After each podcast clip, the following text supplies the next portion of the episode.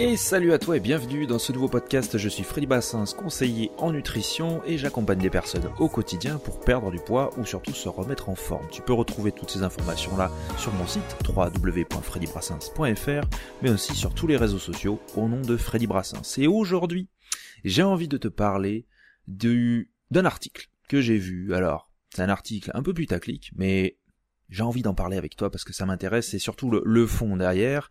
Donc là, l'idée, c'est en fait les, mamans qui souffrent des ovaires polykystiques, donc quand t'as des kystes sur les ovaires finalement, ça augmente le risque d'être touché d'obésité chez les garçons. J'avais déjà vu un article comme ça où euh, quand, quand les mamans souffraient de telles choses, eh bien euh, leur fille, enfin c'était la faute des mamans, enfin bon bref. Ça, on en reviendra juste après. D'abord, je vais te lire alors l'article. Si tu es tout nouveau sur ce podcast, sache que la plupart du temps, je choisis des articles qui sont euh, accessibles à tout le monde. Quand je dis tout le monde, c'est pas des teubés, c'est moi y compris.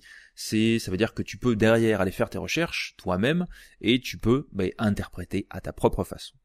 Ok. Donc dans l'idée, euh, on nous dit dans l'article, donc c'est pourquoi docteur, et là tu sens la qualité, mais c'est pas grave, c'est intéressant. Avoir une mère qui souffre du syndrome des ovaires polykystiques, donc s'appelle le SOPK, augmente le risque d'être touché d'obésité chez les garçons. Alors effectivement, si t'as pas trop l'habitude, hein, je, j'aime bien lire l'article, le décrypter petit à petit, etc. Les antécédents familiaux, c'est-à-dire le fait que la mère ou la sœur soit atteinte du syndrome des ovaires polykystiques, donc SOPK, expose une femme à un risque accru de 30% de développer cette maladie, selon l'assurance maladie.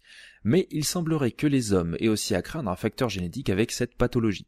D'après une étude publiée dans la revue Cell Report Medicine, les fils de patientes atteintes du SOPK sont trois fois plus à risque de développer une obésité.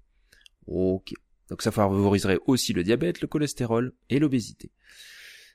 Donc c'est dû à un dérèglement hormonal qui se caractérise par une production excessive de certaines hormones, en particulier de testostérone. Ce syndrome peut se manifester par des règles irrégulières, une hyperpilosité, de l'acné, une chute de cheveux, ou encore par la présence sur les ovaires d'un très grand nombre de follicules au développement inachevé, source d'infertilité. Ça donne tellement envie. La maladie est aussi associée à un risque accru de développer certains problèmes de santé, comme le diabète de type 2 ou du cholestérol pour les patientes, mais ce n'est pas tout. Alors là, il y a une personne qui va parler, ceux, de l'étude. Hein. Nous avons découvert que les fils de femmes atteints du SOPK ont un risque multiplié par 3 d'obésité, de niveau élevé de mauvais cholestérol, ce qui augmenterait aussi le risque de développer une résistance à l'insuline, diabète de type 2, plus tard dans la vie. Donc euh, c'est la personne qui parle, celle qui a fait euh, l'étude. Durant leurs travaux, les chercheurs ont mené des expériences sur des souris. Et là, je te stoppe. Donc ça existe encore, oui, il faut même, on fait beaucoup d'expériences sur les, les souris, des animaux, des chiens, tout ce que tu veux. Et que je sache, l'organisme humain est complètement différent de ceux des souris. Alors certes, ça t'apporte des, des, faits scientifiques peut-être, mais c'est complètement différent. Donc là, déjà, pour moi, l'étude est faussée. Mais au-delà de ça, chacun a sa conviction, les scientifiques vont te dire on peut pas faire autrement. Bien sûr que si, si tu te renseignes, on peut faire largement autrement, surtout avec toutes les technologies qu'on a développées euh, de nos jours. Ok. Donc les femelles, souris à entendre, étaient traitées avec des hormones pour développer des troubles semblables à un SOPK durant leur grossesse. Déjà, euh, voir une que la tournure, comment c'est pervers. Bon. Leur progéniture mâle était ensuite étudiée par les scientifiques. Donc nous avons pu constater que ces souris mâles avaient plus de tissus adipeux, des cellules graisseuses plus grosses et un métabolisme de base désordonné malgré une alimentation saine. Ok, donc ça veut dire en gros hein, qu'ils ont gavé des souris et puis euh, voilà. À partir de ces rongeurs mâles, les scientifiques ont étudié l'impact donc du SOPK sur plusieurs générations. Ainsi, ils ont observé les mêmes résultats jusqu'à trois générations. Des niveaux élevés d'hormones mâles, testostérone, chez la femme pendant la grossesse pouvaient causer des problèmes de santé à long terme chez la progéniture mâle, indique donc la personne l'auteur. Les tissus adipeux, leur métabolisme et leur fonction de reproduction se détériorent, ce qui affecte ensuite les générations futures. Pour l'instant, il n'existe aucun traitement curatif, donc pour ça. Les seules solutions proposées aux patients visent à réduire leurs symptômes et provoquer, euh, et provoquer une ovulation si une grossesse est désirée. Ok. Donc là, on est sur la fin de l'article beaucoup de choses. J'aime bien le rappeler, mais en général, quand tu fais, euh, tu, fais ce, genre de choses-là, euh, donc tu, as des maladies donc qui sont euh, incurables, tout ce que tu veux, mais effectivement, moi je vais te parler parce que c'est mon sujet de prédilection, ça va être l'obésité. Tu t'en doutes bien. Et l'obésité, comme le diabète de type 2, pas le type 1, type 2, euh, ça c'est provoqué par ton environnement. Donc en gros, ça c'est la façon dont tu manges, dont tu es à ton travail, la, façon dont tu fais de l'activité physique ou non. Tout ça va déterminer ton diabète de type 2. Alors par plusieurs euh, processus, hein, bien évidemment, c'est pas aussi simple, mais ton environnement te conditionne à plus de 80%, entre 80 et 85% il me semble. On parle d'épigénétique. Et quand tu passes, quand tu pars de là, effectivement, Là, on te dit, on, serait dans les 5 à 15% en général à chaque fois au niveau des gènes. Et donc, ce, cette chose polycystique peut rentrer dedans. Ce que ça induit, pour moi, ça veut dire que des personnes qui voient cet article-là peuvent se sentir déterminées dès le début, en fait, à se dire, ok, ben ma mère a eu ça, je suis en obésité, donc c'est normal.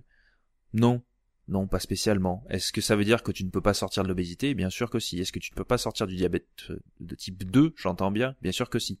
D'ailleurs, depuis le début, hein, tu vois bien que je, fais une, petite remarque sur le diabète de type 2 parce que le diabète de type 1, c'est pas du tout le même fonctionnement. On, on parle pas du tout de, la même maladie. Hein. Les deux sont des maladies, mais c'est pas du tout le même fonctionnement.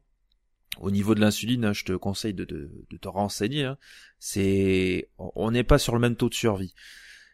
Et il y a pour autant, moi, ce que j'appelle des charlatans qui pensent qu'avec euh, certains, il y a même un influenceur, je crois, il y a pas si longtemps que ça, qui en avait parlé. Alors après, il a regretté. Euh, en, fait, comme quoi, il y aurait des traitements miracles ou euh, ou des soins énergétiques qui pourraient, comment dire, qui pourraient soigner le diabète de type 1. Non, non. Là, c'est au niveau de l'organisme, en fait. Là, dès, qu'on te dit ça, fuis, vraiment fuis.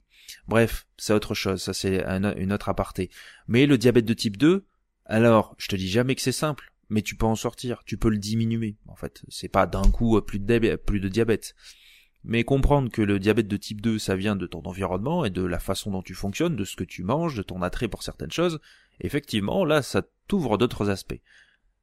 Bien sûr, il n'y a pas que ça. Tu vas pouvoir faire du sport, tu vas pouvoir bien manger.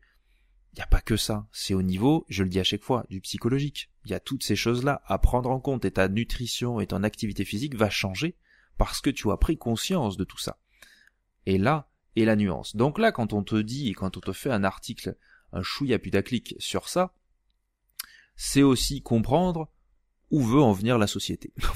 je vais très très loin, je sais, mais tu, vas pouvoir taper n'importe quoi. Et tu vois, pour cet article, j'ai juste tapé le mot obésité. Et le mot obésité, c'est un des mots les plus recherchés, en tout cas sur, Internet. Pourquoi? Parce que il y a de plus en plus d'obèses, que ce soit au niveau mondial ou même en France. Et quand tu tapes obésité, alors on va te parler juste hein, sur ton moteur de recherche préféré, je suis en train de le faire là. Donc on va te parler bien sûr de l'IMC. L'IMC, ça reste un outil. Bien sûr que c'est important de, déterminer l'IMC pour savoir où tu en es. Mais au-delà de ça, ça ne reste qu'un outil. Ça ne veut pas dire que tu es là, tu peux pas en sortir. Et ce que beaucoup de choses ont, de, beaucoup de personnes ont tendance à oublier. Il n'y a pas que la balance. Il n'y a pas que la balance dans la vie.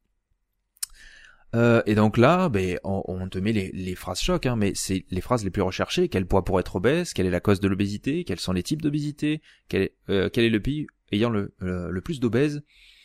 Euh, Et donc là, on te met, oui, alors les rangs et tout dépend. Une fois de plus, les comment dire Dans, par exemple, là, c'est les îles Cook où le pourcentage d'obèses c'est à plus de 50%. Bien évidemment, c'est déterminé aussi par leur environnement, leur leur comment dire leurs habitudes alimentaires qu'il y a depuis des générations. Et alors là, tu veux, c'est vraiment que des îles dans les premiers, mais on va pas parler de ça. Quel poids pour être obèse? Et là, toujours pareil, on te parle donc d'obésité sévère. Ça, je me rappelle dans ma formation à chaque fois. Je je je n'arrive pas, enfin, je ne veux pas intégrer ces normes dans ma tête. Ça veut dire qu'à tout moment, je peux le savoir parce que j'ai Internet et je peux très bien le, le mesurer parce qu'il y a des formules. Je me refuse à l'avoir dans l'esprit parce que on nous détermine beaucoup à partir de ça. C'est un indicateur, mais ça ne détermine pas tout ça. Parce que si, si tu veux, hein, si on te base à chaque fois ton IMC, et peut-être que ce qu'a fait ton médecin, si t'as été dessus, hein, si t'as été le voir, pardon, on va te dire, ok, t'es en obésité morbide. Waouh, c'est cool, c'est cool. Et après? Et après? Donc là, on va te dire, et c'est du, alors pas vécu pour moi, hein, parce que c'est moi, c'est pas lui qui s'en est chargé, le monsieur. Pour moi, je me suis démerdé mais euh, de, personnes de mon entourage ou des personnes que j'ai suivies. Ok, donc en gros, tu me dis que je suis gros, que je suis grosse, qu'est-ce que je fais après? Qu'est-ce que je fais? D'accord. Donc là, bah, il faut manger moins, il faut pas manger ça le soir, et moins de glucides, etc. Et tu rentres dans des clichés de merde parce que les personnes n'ont pas, je dis pas tout le monde, hein, n'ont pas été formées. Donc on se retrouve avec des personnes qui se privent énormément, qui se privent, et qui pensent perdre du poids comme ça. Je te dis ça parce que c'est connu depuis des années, hein. il n'y a pas 50 solutions miracles hein, pour perdre du poids, et pour autant, on te met encore beaucoup de merde euh, dans les yeux. Beaucoup de merde. notamment avec une chose dont j'ai parlé hein, dans, dans un podcast il n'y a pas si longtemps finalement, hein, le, traitement anti-obésité, donc qui a fait fureur. Euh, et, et, derrière, en fait, tu vois que la société se, se, ne rime qu'à ça. C'est se soigner le plus vite possible. Sauf que même tu prends, alors ce médicament, c'est même pas un médicament, c'est une injection finalement de, de glucagon, hein, disons-le.